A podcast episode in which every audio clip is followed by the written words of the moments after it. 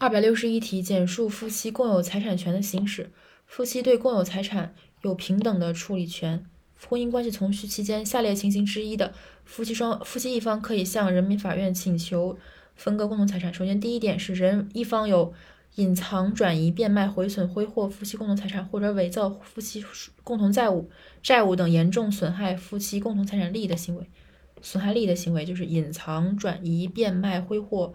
损毁夫妻的共同财产或者伪造夫妻的共同债务等严重损害夫妻共同财产利益的行为。第二是一方负有法定抚养义务的人患重大疾病需要医治，另一方不同意支付相关医疗费用。